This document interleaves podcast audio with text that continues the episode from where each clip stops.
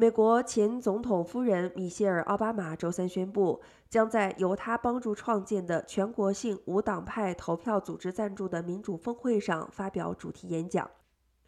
此次民主峰会将于六月十日至六月十三日在洛杉矶举行。主办方表示，米歇尔将于六月十三日发表演讲。